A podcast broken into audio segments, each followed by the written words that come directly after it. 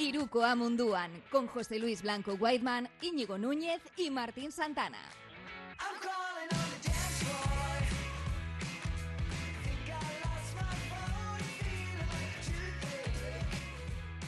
¿Y qué pasa? Buenas noches, Gabón, y bienvenidos a Iruko Amunduan, que pensabais que nos habíamos muerto, pero no, estábamos de parranda. Aquí volvemos con otra edición. Bueno, es que ya decir semanal está un poco feo, pero volvemos, que es lo importante, hablaros de lo que pasa en el baloncesto mundial, más allá de nuestras fronteras. Volvemos nosotros, parece que no vuelve mi voz, así que hoy chicos os voy a dejar que habléis bastante vosotros, porque yo estoy un poco perjudicado, es lo que tienen las consecuencias de- del baloncesto, que es lo peor. Todo el mundo me pregunta, Martín, Martín, ¿has estado de fiesta? Y yo, ojalá, la fiesta del baloncesto. Pero bueno, Gabón, Íñigo Núñez. Gabón, Martín, ¿cómo estás? Eh, aparte de afónico, ¿todo bien? Todo bien, muy bien. Oye, te veo a ti con mucha voz para lo que habéis logrado, ¿eh? Ese ascenso, que, que se habla Oh. poco, joder. Sorionak Santurci, Sorionak Íñigo y Bor- Borja también, que ya está con nosotros por el chat. Ya me ha dicho, acabo de estar con él. O sea, me ha dicho, ahora mismo voy a decir mis tonterías al, al chat de, Siempre de Iruko. Amunduan. Así que muchas gracias, Martín. Bueno, nos, nos ha dado tiempo a, a que pasen unos días para poder recuperar la voz, pero, porque- pero bueno, ha habido que celebrar también y también he estado domingo y lunes prácticamente sin voz. Pero bueno, eh, ya, está, ya está de vuelta. Como Pues estará de vuelta para ti pronto también. No, yo en breves, en breves. José Luis Blanco, Whiteman. Whiteman y su sombra hoy. Muy buenas noches. Sí, lo tengo que hacer, ¿eh? ¿Ves? Mira, vamos a poner aquí, bien. Y así, ¿va? Es que, si es que, si es que eh, es el que tiene que ser la voz de la cordura, madre mía. No, bueno, yo cor- cordura, por fortuna, lo. em, siempre parafraseo alguna canción. En este caso podría ser una de Héroes de Silencio, ¿no? Em, y además, en este caso, como la apariencia no es sincera, que yo creo que es una de las, eh, de las grandes canciones de, del siglo XX. Sí, yo creo que fue el siglo XX. Los que estoy un poco preocupado, lo tengo que decir, porque mm, hay, un- eh, aparte en San Francisco hay un equipo en la Bahía, lo sabéis, ¿no? Buen equipo, bueno chicos, tiran de tres bien. Eh, de ahí nació un grupo que se llama Metallica. Eh, esta camiseta es de ACDC, pero bueno, el, el cantante en el último concierto lo dejó. Y yo me he dejado 115 palos para ver a Metallica en Bilbao. Y claro, estoy un poco preocupado o sea, de, de no ver el concierto de Samames de, de Metallica, pero bueno, eh, todo es posible. Creo que en la NBA a los de la, a los de la Bahía le va un pelín mejor. En- Les va bastante bien. Bueno, veo que queréis Bastante empezar hablando de NBA. Vale, vale. Me, me parece bien.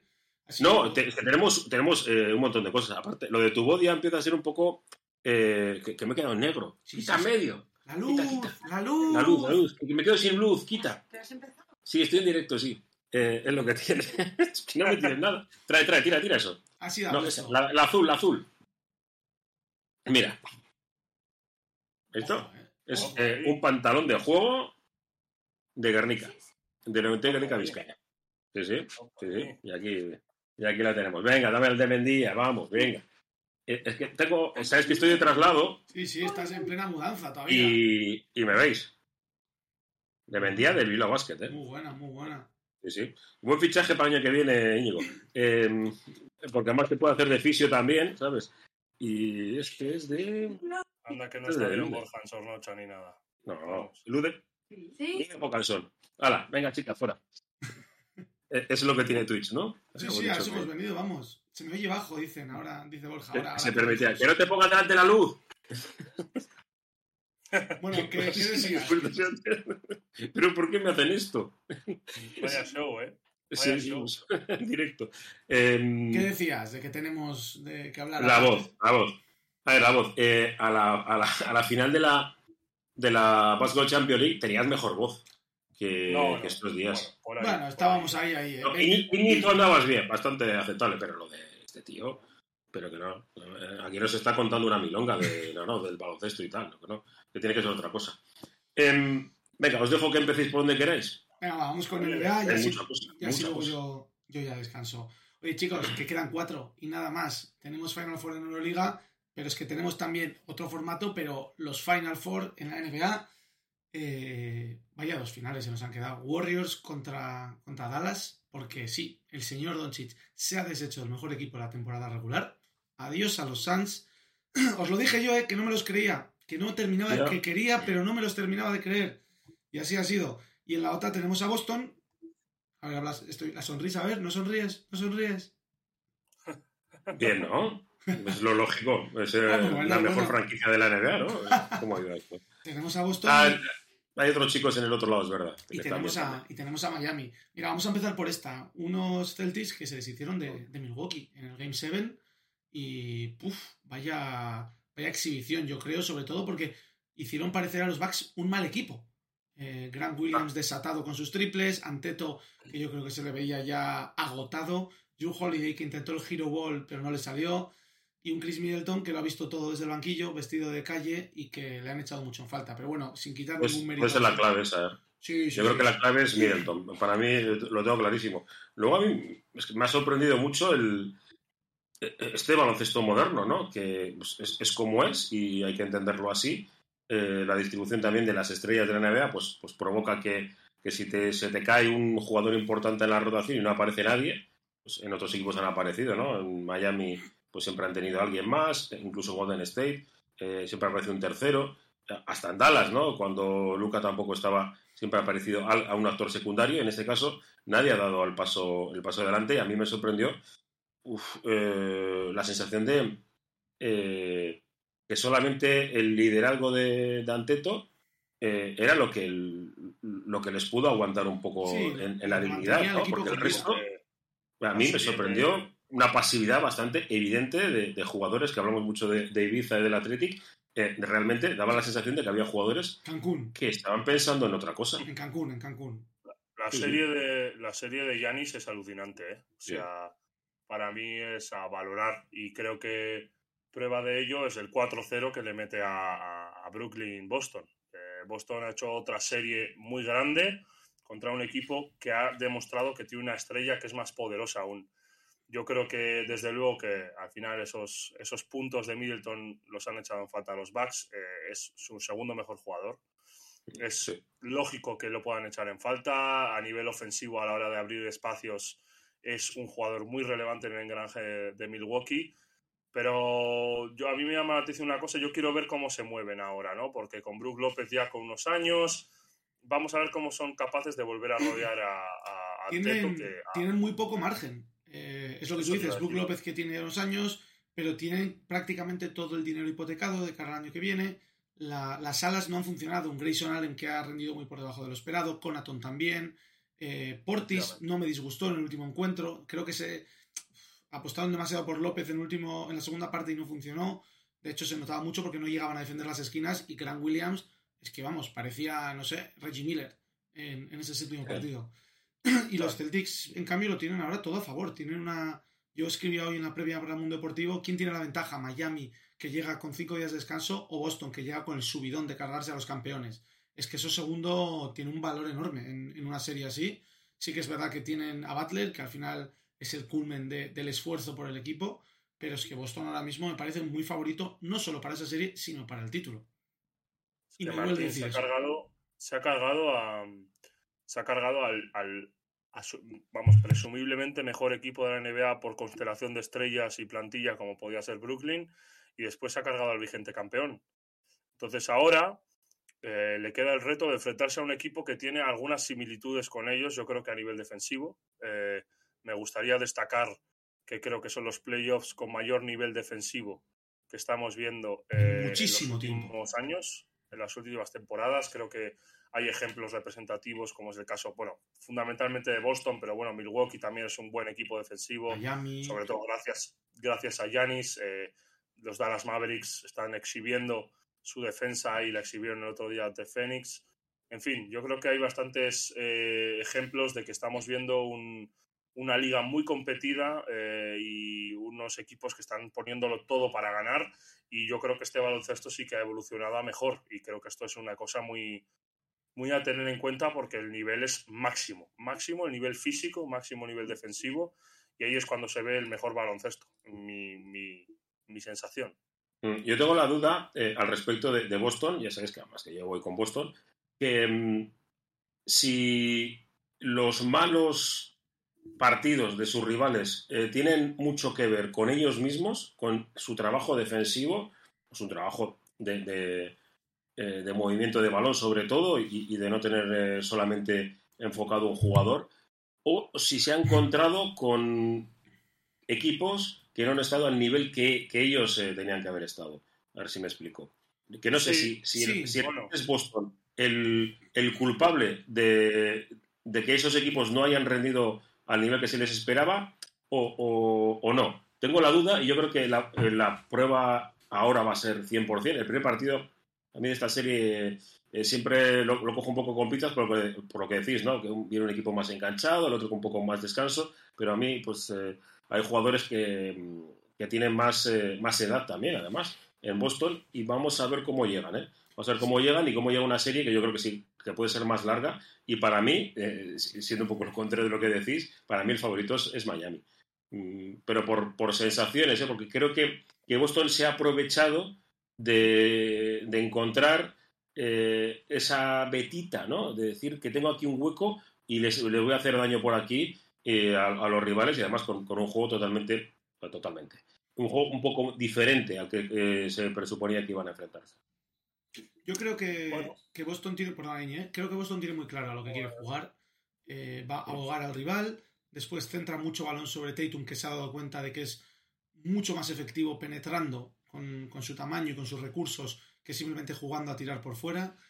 cada vez que penetra obliga a la defensa a cerrarse y eso habilita a toda una serie de tiradores bueno, eh, Grant Williams que había tirado por encima del 40% en temporada y que el otro día fue el gran protagonista, pero también Marcus Smart, que por cierto es duda para el primer partido, Jalen Brown, incluso el propio Al Horford, que desde la frontal está siendo, bueno, tuvo un partido increíble contra, contra los Bucks también. Y, para mí es clave Horford, y, a saber cómo llega físicamente. Por experiencia, por cabeza, por defensa, por liderazgo.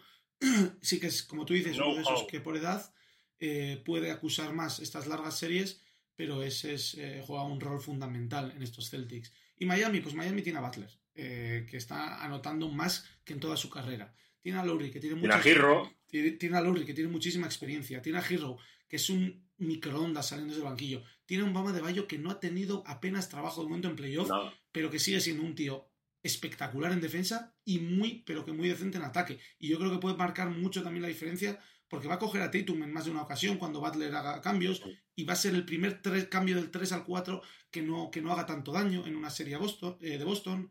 No sé, creo que hay muchos emparejamientos, muchas claves bonitas, tácticas. Eh, encima hemos visto que tanto Spoelstra como Udoka han dado un recital de pizarra, de ajustes y, de sistemas de momento en las eliminatorias que han jugado sus equipos y de verdad tengo muchas ganas de esta serie y de que gane Miami obviamente, pero muchas ganas del baloncesto. No, yo creo que además son dos equipos, dos equipos de verdad, sólidos, em, trabajados colectivamente, con mecanismos eh, y automatismos que se ven claramente cuando ves el juego. Y, sí, yo también estoy convencido de que van a ser unas series al límite de lo físico. Creo que, por ejemplo, eh, la capacidad que tenga Jimmy Butler de, llevar su juego más allá, a ir al tiro libre, a, mochar, ¿no? como decimos aquí coloquialmente, a investir y todo esto creo que le va a venir bien a Miami ante una defensa tan ruda y tan agresiva como la de Boston. Em, también habrá que ver el tema de, de Adebayo contra los quintetos pequeños de, Celtics. Yo creo que es probablemente uno de los jugadores que mejor puede responder, pero quizás lo pueden hacer daño. También él después podrá hacer daño, quizás en la pintura, a ver cuánto juega Horford. Bueno, hay muchas situaciones por ahí pero la serie tiene para mí buenísima pinta, buenísima pinta. Arranca esta noche. Arranca esta noche a las dos y media. El problema son los horarios, sí, los horarios que nos han fastidiado. ¿eh? eh Movistar, Movistar. Sí, en Movistar se acaba sí, sí, ya todos. todos los encuentros de los Celtics y Miami serán a las dos y media, cada dos días. Y todos los encuentros de la otra serie, de la que vamos a hablar ahora también brevemente antes de dar paso a Europa, serán a las tres. Una serie, eh, oye, ¿quién lo iba a decir? Luka Doncic destronando a los reyes del, oeste, a los que fueron finalistas el año pasado. Mira, hay una estadística que a mí me ha, no sé si me ha sorprendido o al menos me ha alucinado. Eh, los Suns tienen a uno de los mejores anotadores de la liga, tienen al mejor base generador de las últimas dos décadas y tienen a uno de los únicos grandes pivots medio puros que quedaban en, en playoff.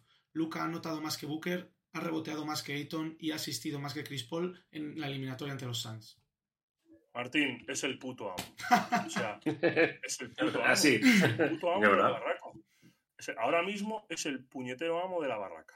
O sea, me parece que no hay nadie capaz de influenciar el juego tantísimo como él ahora mismo. Eh, a un nivel tan alto como Yanis, porque Yanis tiene esa parcela defensiva que es evidentemente superior a Luca y que lo condiciona todo, pero que es que es una locura. Si no hay nadie mejor que él ahora mismo, ha sido capaz de, de, llevarlo todo a otro nivel. Está jugando a un juego, o sea, y se lo está pasando bien y encima hace acciones espectaculares. Yo ya os decía que me daba la sensación de que todo esto de tener lesioncitas, de parones, de momentos malos, muy bien, ¿eh? me da la sensación de que estaba enfocado a poder llegar. Es que de eh, hecho hemos visto, un, hemos visto un paso adelante también en madurez, yo creo. Eh, le ha buscado Booker toda la serie, provocándole eh, tanto en la cancha como luego en la prensa. Y Luca ha dicho, no, no, no me la vas a liar. Yo ya he jugado partidos de este, de este nivel en, Euroliga, en, la Liga Andesa, y esta es la mía. Esta oportunidad no me la quita nadie. Y ojo, porque Dallas es el peor equipo de los cuatro que quedan, de eso estoy convencido. Seguro. Y, Seguro. y ojo a ver si era también, si no el octavo, el séptimo de los que había en semifinales, como mucho Memphis, porque yo creo que los otros, por plantilla y lo que se presuponía de ellos, eran superiores. Y mira dónde ha llevado a ese grupo. Es que realmente, ¿quién es el segundo mejor jugador de Dallas? ¿Branson? ¿Dinwiddie? Sí, este locos. Este eh, Estamos hablando de que es una plantilla compensada, pero con muy poca, muy, muy poca estrella. Y la defensa que están planteando es espectacular. Eh, lo has dicho todo. Yo creo que vamos a ver hasta dónde es capaz de llegar. O sea, a mí me apetece mucho ver hasta dónde es capaz de llegar porque es un equipo suyo, suyo, de autor. Em, creo que Jason Kidd ha acertado mucho en el modelo. Fíjate que nos llevábamos un poco, entre comillas, las manos a la cabeza por el traspaso de, de Porzingis porque dejaba al equipo sin altura. Eh, había un superávit de jugadores exteriores con la llegada de Digo Indidi. Bueno, pues esto ha funcionado y ayer mete 30 puntos, ¿no? Antes de ayer sí, sí, espectacular. Y sobre todo me sorprende su, su capacidad, que, era algo que se echaba un poquito en falta después de la lesión, su capacidad de penetración, verticalidad hacia el aro, eh, también el sacrificio en defensa. Eh, Frank Tiliquina, que es un terrorista en ataque, pero ha demostrado que es espectacular en defensa y encaja muy bien en el sistema de Jason Kidd. Y un Jason Kidd al que yo fui el primero del que dudé enormemente. No le veía capaz de llevar a estos Mavericks lejos. Y oye, pues Dallas que sobre todo ahora ya no tiene nada que perder. Se enfrenta a unos Warriors, vamos a hablar también de estos chicos de la Bahía, que llegan bien porque han ganado, yo creo que han ganado el 80% eh, de, sus, de, sus, posibilidades contra, contra, los, contra los Grizzlies. Stephen Curry no ha hecho su mejor serie, o sea, está todavía que te puede reventar el partido en cualquier momento. Draymond Green ha tenido sus tonterías. Clay Thompson tuvo un sexto que fue espectacular, pero tampoco ha sido increíble. A mí me da miedo que como se pongan los Warriors, esto apesta a 2016, 2017 Sí, ah, yo, a mí me sorprendió. Yo vi el séptimo partido, perdón, Íñigo, el, el último cuarto. ¿Sabes? El último cuarto. No, sexto partido, perdón. Eh, porque la eliminatoria fue, fue 4-2, ¿verdad? Eh, sí. Sí, fue 4-2. Y el partido, dice, lo lleva Phoenix. O sea, perdón, Memphis. Perfecto. Llegamos eh, minuto 5 minutos para el final, partido igualado. Y de repente empieza Don Stephen, Thompson, empiezan a meter triples y se acabó. dices, eh, ¿y ahora qué hago yo? Pues es que poco puedes hacer, porque tú tienes tu baloncesto ordenado, eh, perfecto, con buenas defensas, eh, y de repente te empiezan a meter triples, prácticamente de los del de, stake back con un tío encima, etcétera, y te hacen un parcial de, no creo que fue 16-0 o 16-2 o una cosa así, y te quedas con cara tonto, porque es que yo creo que en Memphis este, esta temporada dices, joder, es que los he tenido, eh, los tenía ahí, pero, entre, tres, entre tres tríos me meten eh, ocho o nueve triples seguidos y el partido se ha acabado. ¿Sabes qué pasa con Memphis? Y yo soy... Que, tienen a, tres, cuatro, cinco tíos que van a ser muy buenos, que están cobrando dos solos y que tienen 21 años. O sea, tienen a Moran, Jaren Jackson, Desmond Bain, Dylan Brooks, Tyus Jones. O sea, Y ah, eso, y hablando, que, y si Morant, Sí, sí, bueno, Porque, porque no jugó ese partido. Pero el partido, os lo digo de verdad, no sé si lo, igual lo, vio también Martín, el partido estaba enfocado para que lo ganase Memphis, ¿eh? pero tal cual. Y, lo que tú dices, y Morant, que ahora mismo es Jesucristo, también. Sí, sí. que, juntas a Morant y, y, al, chiquitín de, de, ex del Real Madrid y dices, madre de Dios. Eh, es que con estos dos eh, ya no necesitas que vaya que juegue nadie más, porque te lo vas a divertir seguro. ¿Quién lo defenderá? Wiggins o Iguodala. Bueno, Iguodala lleva ahí. No, va a ser Wiggins. Ha jugado, pero Wiggins, ¿no? Wiggins a la y, y, sobre todo, que no te extrañe que depende de cuando jueguen con quintetos como Finney Smith, también Draymond es posible que, que le aguanten en muchos casos. Eh, Wiggins a la chita callando, ha dejado atrás toda la mala prensa de Minnesota, ha cuajado un año fantástico en, en lo ofensivo, pero es que nadie se ha fijado en su fantástica defensa y está siendo el mejor defensor de los Warriors, y esto es por, por números, no por sensaciones, en estos playoffs y sin lugar a duda eh, va, a ser él el que se lo quede. Pues a ver, eh, a ver si en ese duelo lo puede sujetar en uno contra uno, porque si... Sí, yo creo que es, limitar a Luca. Sí, sí, o sea, no le vas a parar, no le vas a frenar, pero bueno, si limita su aportación, eh, es verdad que no, que no, llegan a hacerle dos por uno, casi se vio en la serie con, con, con los Suns, porque él es muy capaz de encontrar luego por su altura también, cuando le vas a hacer el 2 por 1 siempre encuentra al compañero libre. Entonces es un, es un 2 por 1 complicado, pero bueno, habrá que verlo. Eh, nos pregunta Irsi por el chat a ver si vamos a hablar de la rajada de Envid sobre Harden, igual que el año pasado sobre Simmons. Creo que no es rajada del todo, para quien no sepa de qué, de qué hablamos, él dijo que, que, cuando ficharon a Harden esperaban que fuera el Harden de los Rockets, pero que ya no es ese Harden, que ahora es más un playmaker, eh, pero que sí que todos hubieran deseado que, tuviese, que, fuese un poco más agresivo. Eh, hombre, yo creo que estamos hablando de un Harden que intentó dos tiros solo en toda la segunda parte y no metió ni un solo punto del partido de eliminación, pues yo también hubiese preferido que fuese un poco más agresivo el tío que ha sido el máximo anotador de la NBA durante la última década. Pues sí. No, yo creo que eh, la sensación que dejó el comentario es de ha venido un tío a retirarse aquí y a, y robarnos el dinero. Así de claro. es el objetivo de, de esa frase. Y, es verdad, otra cosa es que tú seas un poco jeta la forma de decir las cosas, porque tú también tienes tu parte de responsabilidad.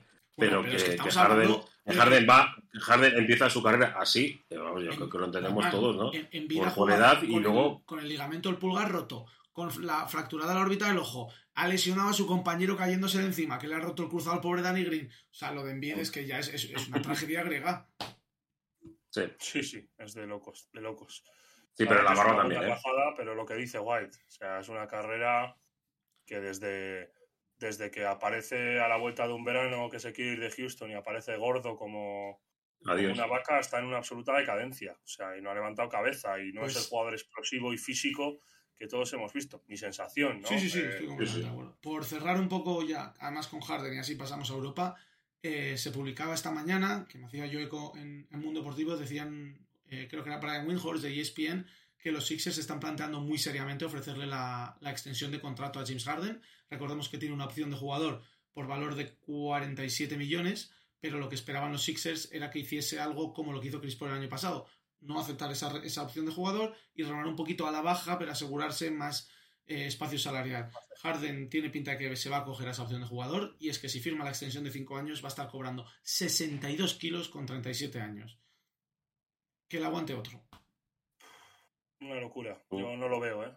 Y el vestuario, uff, polvorín. encima con Doc Rivers, al que ya han asegurado su continuidad, que empieza a ser el eterno fracasado también, ¿eh? Joder, no sé si tanto, pero no casan. No, casan, no, hay, pero bueno. Doc Rivers, y, Doc Rivers y James Harden o Doc Rivers y la franquicia, o no sé, no sé, no sé por dónde hay que mirarlo, pero, pero está complicado. La verdad que todo este proceso de reconstrucción que nos ha vendido Filadelfia en ningún momento ha terminado como un equipo, yo creo, realmente aspirante a ganar el anillo, ¿no? O sea, em, ha pasado por diversas fases, por fases en las que ha sido pues, un poco de underdog, eh, otras fases que ha llegado un poquito de outsider, pero como candidato al anillo real, contender, yo creo que no ha sido nunca. Eh, ha tenido grandes plantillas, ha tenido a Simmons, ha tenido ahora tiene a James Harden, ha tenido grandes rosters, pero lo que digo, yo creo que ese proceso los Kings, los Kings han llegado a unas finales de conferencia más, recientemente que los Sixers. Ese es el dato definitivo. Claro, es que. Los Kings, que son peores.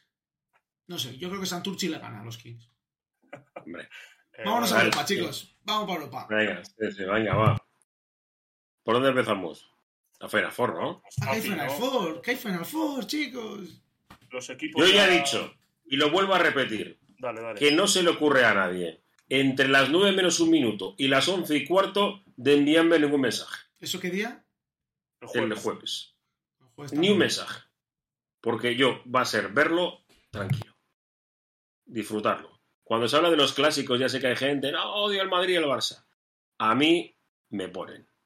Y ya está. Y Bueno, es una semifinal de Sí, Copa sí. Europa, como, como tiene que ser una semifinal de Copa Europa, y a mí un Madrid-Barça encima, que yo que soy eh, fan de, de- ninguno de los dos, con lo cual lo voy a disfrutar al 100%. Son dos grandes franquicias, dos grandes equipos, dos clubes eh, gigantes y que además yo creo que llegan, porque presuponíamos ¿no? que el Madrid, cuando perdió en Bilbao y tal, que podía llegar mal. No, no, no. El Madrid está en, en momento álgido, lo hemos dicho la mañana en, en la tertulia, ¿no? Que viajaron a Gran Canaria. Eh, ese, es, ese es el punto de inflexión Bilbao, ¿eh? sí, sí, tal cual, O sea, tal cual. es Y el recuerdo- Y el recuerdo de Pablo Lasso, estamos a cinco partidos de ser campeones de Europa. Es que eh, dices, hostia, que, que es que es que tiene razón. Dice, voy a cambiar la mentalidad a esta gente, a estos chicos que tengo aquí, vamos a volver a, a la esencia y luego es que, eh, que tiene un equipazo. es, que tiene un equipazo, que hay gente mayor, que si está de vuelta, que si está ya no es lo mismo, que no, que es un equipazo. Y van a tener enfrente a un Barça que, que ha tenido también un, un bajón. Mejores momentos que este, ¿no? Eso es. Y yo creo que vamos a disfrutar de una semifinal fantástica. Fantástica. Sí. Así que a mí ni mensaje ni nada. Me voy a poner los grupos en silencio. Ya están los equipos eh, allí. eh, tanto el Madrid como el Barça, como Olympiacos y Efes. La primera semifinal que abre fuego es la de Efes Olympiacos a las 6 de la tarde. Partidazo también. Yo creo que, no obstante, es clarísimo favorito Efes. O sea, Efes, vamos, sí. eh, si tuviese que apostar todo mi dinero a algo, apostaría a que Efes está en la final seguro. Eh, y luego el partidazo. El partidazo, desde luego, que es el Madrid-Barça, como habéis dicho. El Barça al final parece que sí que va a poder contar con Dante, Dante Exum. Eh, bueno, de hecho ya jugó el otro día, si no me equivoco. Corey Higgins está de vuelta. Eh, vamos a ver también, porque en estos momentos el tema de recuperar jugadores, reasignar entre comillas roles y volver a reubicar a todos los jugadores en su particular rol y su función suele ser algo complicado porque no para todos es fácil de asumir el perder minutos en detrimento de otros. Yo creo que esto le ha pasado al Madrid en algunas fases de la temporada también recuperando lesionados. Y después lo que decís, el Madrid que llega desde sin haber perdido desde Bilbao, tras hacer una serie inmaculada de playoff en la que no ha sufrido, bien es cierto, y quizás no ha estado a prueba en estas situaciones, pero después en ACB sí que ha sido capaz de sacar con cierta tranquilidad la mayoría de los partidos, con cierta solvencia. Yo creo que llega el Madrid en un buen momento, que llega el Barça también, evidentemente, a la cita de las citas, para la que lleva currando todo el año y para la que lleva dominando Europa y España todo el año. Así que vamos a ver un partido, creo, por todo lo alto. Por todo lo alto. No le veo al Madrid perdiendo, eh, perdiendo claramente el partido. Tampoco le veo al Barça eh, yéndose el partido de- en ningún caso. Y creo que va a ser un partido de sufrimiento hasta el final, Sí, de partido de los de verdad, de, de duro, de baloncesto de máxima tensión. Detalles, errores. de- de- sí, sí, de acertar. Por cierto, nos preguntan a ver si creemos si se ha acabado la, la era Lasso, hay Lasso para rato. De esto hemos hablado también en, en otros programas. Va a depender. Yo te lo decía, bueno, lo, lo comentaba con los dos eh, en la comida que tuvimos justo antes de la final de la BCL. Creo que si ganan todo es perfecto para que Lasso se vaya. Si no ganan nada es perfecto para que le echen. Y si no, pues eh, ahí hay muchísimas dudas sobre la continuidad de, del- de Pablo Lasso. Yo creo que es un es una bestia ¿eh? de, de comunicar, de creo que de trasladar un buen mensaje a los jugadores, de llevar a los jugadores mentalmente hacia donde él quiere, y lo ha dicho White antes, el tema de cambiar las inercias, de decir, tenemos tres, cinco partidos para Sí, ser sí. campeones de Europa, y yo creo que vendrá toda la semana vendiéndoles, que ahora ya no quedan cinco, quedan dos, y que uno es el Barça, y al que no se le ha ganado en ningún caso, y que se le va a ganar ahora. Eh, yo creo que viene vendiendo este mensaje como un loco. Estoy convencido que los jugadores del Madrid tienen más ganas que nunca y llegan con la tranquilidad de haber encontrado el rol y, el, y la función. Y bueno, pues eh, no sé, no sé cómo va a ser el partido, pero bueno, también veo al Barça que, en fin, que es que lleva todo el año esperando esto. Es que a recuperar Cory Higgins, que lo va a tener, que al final es Cory Higgins, por mucho que no esté bien del todo, ¿no? Está Dante Exum, está Jokubaitis, están todos, la, la Provítola en un estado de forma sensacional, eh, Mirotic, evidentemente, para demostrar que también en Final Four es capaz de, de, de mandar, de dominar. Bueno, yo creo que todos tenemos muchísimas ganas de ver este partido porque va Sí. a ser yo creo que el mejor partido de Europa, quizás, eh, exceptuando pues el enfrentamiento de cualquiera de ellos dos con Efes, pero el mejor partido de Europa. Sí, yo tengo muchas ganas de verlo. Y al respecto de, Pablo Lasso, yo siempre he dicho que, que, pero es una sensación simplemente, no por conocimiento de nada, que es su último año en, Madrid, por, porque yo creo que cerraría bien un ciclo. Pero también es cierto que, puede ser el Ferguson del, baloncesto, ¿no? Que puede seguir todo el tiempo que él, que él quiera. Eh, me sorprendió gratamente, ¿no? Esa energía que, todavía desprende y, lo comprobé in situ en, en, en en sala de prensa, porque puedes ver del agujero en el que pues se había metido, es que no, eso es cuando cuando alguien, eh, un gestor de grupos tan importante con gente tan variopinta como puede ser un Madrid, Barça, eh, FS, Chesca, que bueno, este no está, pero vamos, que, en ese sentido, gestor de grupos, para que consigas eh, volver a convencerles de que todavía el trabajo no está hecho y que hay que seguir adelante, a mí me parece lo fundamental de, de gente como Pablo, sobre todo como Pablo, como, como Sergio Scariolo, que también creo que es en ese sentido parecido. Em, y, me da la sensación de que, de que se va a dejar todas las energías en esta Final Four y que luego se va a tomar un respiro. Pero es una sensación. Y, que haga lo que le dé la gana. O sea, lo, tiene ganado así de claro. Lo que le dé la gana. Y si en el Madrid son listos, se quedarán con él nuevamente. Y si no, pues eh, yo creo que cometerán un error, aunque hay entrenadores muy buenos. ¿eh? O sea, esto no es el fin del mundo de las dinastías ni nada por el estilo. Eh, Pablo ha estado muy bien y, puede seguir o no. Eso ya dependerá de lo que yo creo que más él, quiera pensar en el futuro. Pero lo primero es enfocado. Yo creo que, como dice Iñi, está Barça, Barça, Barça y luego ya pensaremos en el EFES.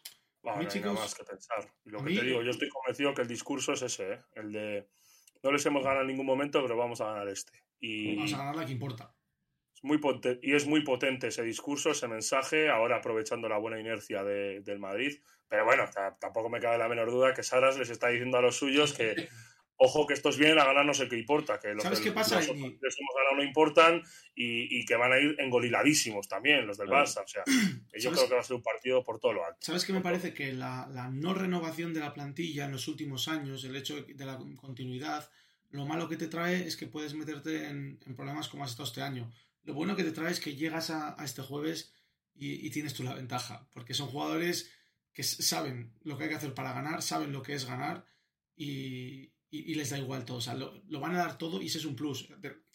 Es una tontería. Pero, pero Martín, yo no veo a ninguno como, como favorito. ¿Sabes? Que igual puedes ver en otras ocasiones, dice, no, no, somos favoritos. No, no, no. Madrid y Barça siempre son favoritos los dos. Y este año todavía más por, por, por la inercia que, ha tenido todo el Barça y porque el Madrid ha recuperado su, su nivel, su nivel baloncestístico. Sí que es cierto que el Barça ha ganado la, la, la, fase regular. Su traspié ha sido el playoff, donde ha sufrido muchísimo para meterse. Le ha ganado, no sé si son seis veces seguidas al Madrid, los las dos jornadas de Euroliga, la Copa del Rey cinco veces, las dos jornadas de Euroliga, la Copa del Rey y las dos jornadas de ACB. Eso es. Pues en ese sentido, sí que parte con un poco de ventaja. Y el año pasado le ha ganado los dos partidos también de la final de la Liga, le ha ganado también la final de la Copa. Eh, en fin, Barça viene dominando y creo que hay, por ahí también tiene una parte, ¿no? De decir, eh, que a esto les hemos ganado unas cuantas veces. Y a veces esos, lo que hablábamos el otro día, ¿no? Los face to face esos eh, son también determinantes. Pero bueno, eh, espadas por todo, espadas en todo lo alto. Es una pena que esta no pueda ser la final de la Euroliga. Sí. Eh, pero bueno, espadas en todo lo alto y, el partido que vamos a ver el jueves yo creo que va a ser de los, de los grandes de verdad. Oye, y un detalle más sobre la otra eliminatoria, que obviamente acaparará menos focos, pero aquí mismo, en Luca Munduan, en, pues, cuando empezamos, yo creo que sería alrededor de diciembre, antes, obviamente, no, yo creo que incluso enero, antes de todo lo de los equipos rusos y demás, eh, dijimos que a ver si el EFES entraba a playoff. Y con razón, porque estaban en una racha, una dinámica muy mala, con una racha muy negativa, con los jugadores que no parecían, lo decíamos, es la misma plantilla que el año pasado, la que fue campeona. ¿Qué pasa? Y bueno, se han plantado con un Larkin cantado, cantado en el mejor quinteto, con, un Misic que a mí me parece, de verdad, el mejor jugador de Europa. Yo lo siento, pero me lo parece. No, yo estoy de acuerdo. Y, y, es que el FS no se, va, no se va a cansar en la semifinal y se puede plantar en una final ante un Madrid o Barça muy cansado después de una batalla y a ver si revalidan el título. Bueno, tampoco creo yo que no sé, no va a ser como para no cansarse. O sea, No. yo entiendo lo que quieres decir. Sí, sí, sí. Entiendo lo que quieres decir de que no va a ser una batalla a niña o muerte, a vida o muerte, como puede ser lo que va a ser el Madrid-Barça, una batalla física total. Eh, bueno, Ataman lo ha dicho. eh, como lleguemos a la Final Four, la vamos a volver a liar. Y él está muy Sí. Y este también estará vendiendo este mensaje en su vestuario. Es que así funciona esto. son muy buenos y son dos partidos y son muy buenos, son muy buenos y han ganado el año pasado y son los mismos jugadores, el mismo bloque, son capaces de volver a hacerlo desde luego y además es que yo creo que una vez que el campeón de Europa es capaz de renovar a todo su bloque al completo, sal- salvo la excepción de Sertak Sanli, que se va al Barça, eh, pero fichando a Laia Bryant, por ejemplo, pues ostras, eh, vuelve a tener la vitola de favorito total. Eh, Y es que y luego. no hay más que ver cómo ha terminado. Y yo creo que es que encima no les hemos visto al 100%. Es que yo creo Sí. que no les hemos visto al 100%, que ni siquiera en los playoffs ha habido un pequeño atisbo defensivo de volver a subir el nivel, de mejorar tal. Pero es que creo que aún así todavía no le hemos visto al 100% a Sí. Efes. Y como le veamos aquí, pues... Y luego Iñi está. Es que ya han estado ahí, ya han estado. Está han Olympiacos y Barchocas está vendiendo también su mensaje, el de, oye tíos, somos los tapados, pero es que nos Claro. podemos cargar, ta- estamos aquí por mérito propio, todo el mundo habla Barça Madrid, los campeones, pero Olympiacos, ojo, porque bueno, también el año que ha hecho y sobre todo la dinámica que ha cogido en... Que no hemos dicho nada de- del quinto partido en, en el pabellón de las tres mentiras, el, pabell- el Palacio de la Paz y la Amistad. Por allí, ¿qui- qui- ¿quién estaba viendo qué jugador de NBA era? Kevin Es Durant. que eso, Kevin Durant, que flipaba, claro. Saca, saca, sacó en vídeo bengalas, invasión de campo antes de que termine el partido. Oye, y da igual, ¿eh? Se termina el partido con... con- Es una imagen un poco peligrosa, ¿eh? O sea, que Muy peligrosa. O sea, es divertida porque dices flipas, ¿no? Con eso, pero dices, ostras, la Euroliga no debería permitir que pudiese suceder eso, ¿no? En No que suceda, que pudiera, eso es. Sí, sí, no debería y no una bengala. No, no, sí, que era un fondo. Y bajan allí y agarran a los jugadores y lo mismo le agarran que le roban, que les pueden robar el pantalón o yo qué sé, o, o cualquier cosa, ¿no? Pero bueno, sí, lo, lo sacó Olympiacos. Yo creo que tiene algún arma Olympiacos que le puede hacer daño a, bueno, bastantes armas que le pueden hacer daño a, a Efes porque, bueno, Larkin y Michic pues no son especialistas defensivos, eh, por decirlo finamente, y creo que por ahí Costas Lucas y Thomas Wolcap, que son dos muy buenos playmakers, le pueden hacer daño a, a Olympiacos. Creo que el tema de Mustafa Fall por dentro también le puede hacer un poco de daño, que Besenkov puede parar bien a Moerman y estos cuatro abiertos que tiene Efes. Pero bueno, yo creo que desde luego que es el favorito, clarísimo, clarísimo, Sí. sin ninguna duda, Efes. Y yo creo y confío en que va a estar en la final el cuadro de Ataman. Pues el martes que viene tendremos ya... Hablaremos, sí. Antes de nada, también hablar de los de, de, la Virtus de Bolonia, que ha Uf. vencido la Eurocup Eh, con bastante solvencia, un conjunto de Bursaspor muy peleón, pero que no que no pudo hacer más frente que bueno que lo que dio su resistencia. Creo que Virtus es un roster de Euroliga, totalmente, probablemente de hecho. de Euroliga. Eh, y bueno, lo ha materializado, ha hecho una muy buena fase final de Eurocup, prueba de ello es que ha ganado todos los partidos, evidentemente. También Bursaspor ha firmado una participación, creo, sobresaliente, porque ha vencido eh, todas las rondas previas a la final eh, sin factor cancha, con factor cancha en contra. Eh, ellos son los Dogs, como dijo John Holland. Yo además he escuchado mucho esta frase este fin de semana porque nuestro Pablo Albisu la cogió para nosotros mismos y la repitió como unas 100 millones de veces hasta que nos lo creímos. Y el Wii de Dogs ese, bueno, pues se quedó en el intento de, de poder haber ganado, ni más ni menos la Eurocup y participar de la Euroliga, pero darle mucho mérito a Bursaspor, mucho mérito también a Scariolo, que parece que con esta entrada en la, mm, en la Euroliga va a tener que despedirse de entrenar el Spanish National Team, ¿no? Sí. Eh, la selección. Ya se van rumoreando bastantes nombres por ahí. La salida de Joan Peñarroya de Valencia Basket puede relacionarlo con la selección. Bueno, ya va, va habiendo bastantes nombres por ahí que luego realmente veremos cuáles son los que se escogen y cómo es el movimiento de todas estas piezas, que parece que están por saltar todas, eh, pero bueno, eh, A se, mí- van, se van moviendo. Eh, el tema este de, de que Sergio Scariolo eh, o, o que un entrenador que está inactivo no pueda coger a la selección, yo creo que esa tontería eh, tiene que haber un momento en el que se tiene que quitar. Eso yo entiendo-. Entiendo el objetivo, es para que todo el mundo tenga trabajo, por así decirlo, que es un poco lo que te explica desde la federación, pero, hombre, eh, va a ser mejor tener a un, a un entrenador top como Sergio Scariolo o, quien sea, me da lo mismo, o Chus Vidorreta. Eh, puede ser Pablo Lasso, ¿eh? Sí, Pablo Lasso.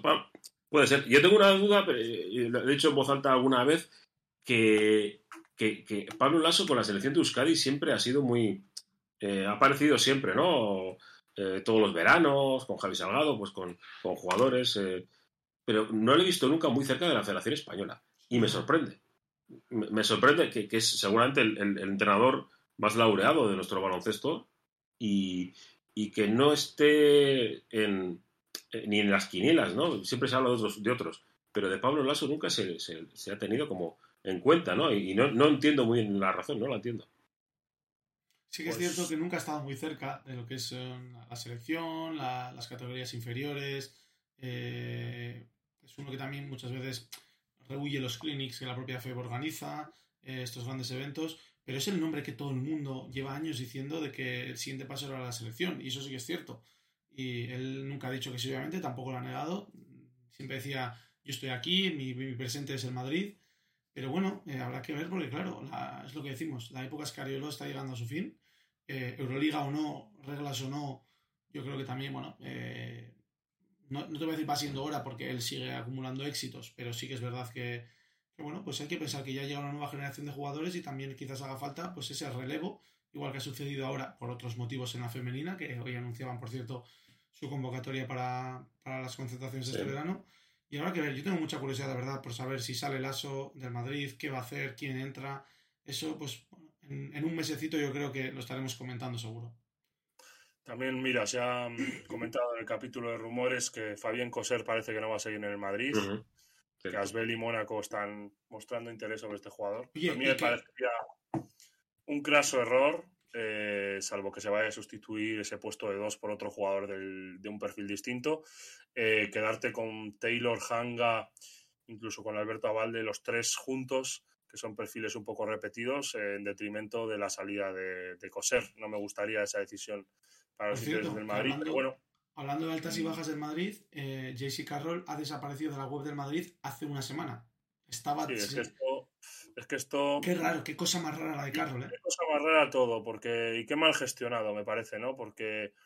Eh, creo que es el jugador americano con más partidos en la historia del Real Madrid. uno, o uno de los, extranjeros con la carrera eh, más.